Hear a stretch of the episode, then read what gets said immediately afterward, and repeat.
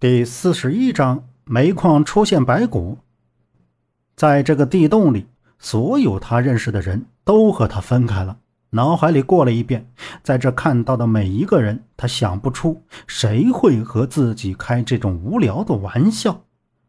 杨木眼皮抬起来，撩了一眼头顶的矿灯，无趣的晃了晃，大概是自己的错觉吧。接着低下头，用力铲了一下身前的碎石渣子。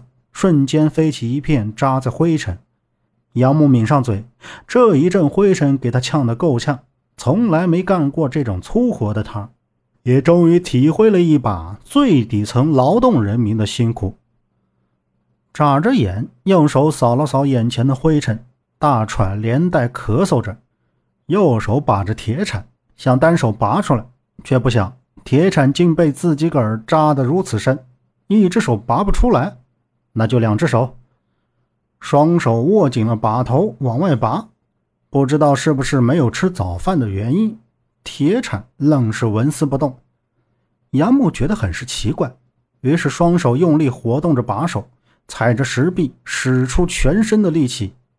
当，一个不稳，身子往后扬去，铁铲连人都摔在了地上。就在这时，周围的工人把头转向了他那里。好几个矿灯照在他身上，刺眼的很。突然听到：“呃，那是什么？”杨木扶着吃痛的胳膊站了起来，头上的光束也照到了铁铲。就在铁铲的头上，镶嵌着一个恐怖的骷髅头，而骷髅面朝上，铁铲的铲头正插在他嘴中间，样子极其古怪。被矿灯这么一照，仿佛……那一双空洞洞的眼睛透着诡异，这突如其来的骷髅脑袋把大家吓得一惊。杨木惊恐地望着那铁铲和骷髅，他没想到自己会挖出个骷髅来。他木讷地移动着头顶上的矿灯，望向之前那位置，那碎石渣子中还有露出来的其他骨头。我就说这两天怎么这里怪怪的，阴森森的。总感觉有人在盯着我们，怎么这么晦气？不会是……这矿里突然挖出来个骷髅头，除了怕有邪物，本就是不好的预兆。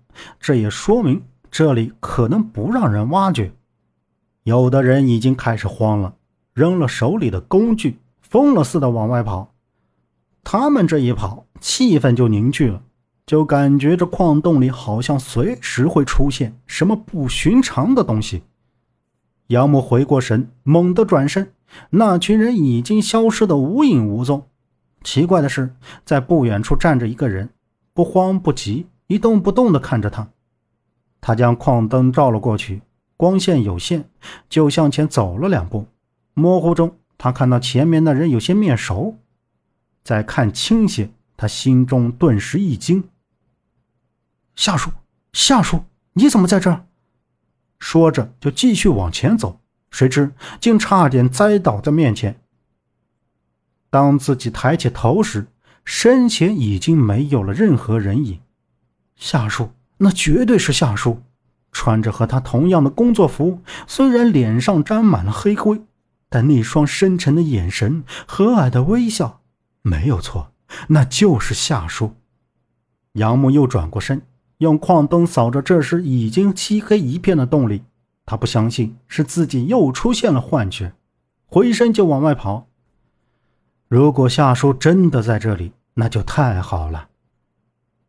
怎么回事？都跑什么跑？站住！带我过去看看。听到自己身后那个硬汉的声音，硬汉一把就抓住了杨木的衣服，拽到了他的前面，旁边还跟了几个刚刚跑出去的人。哎，杨木还没来及说话，就已经给拉到之前干活的洞里。这回还带了几个探灯，找了两个人，把那骨头都挖了出来。本集播讲完毕，感谢您的收听。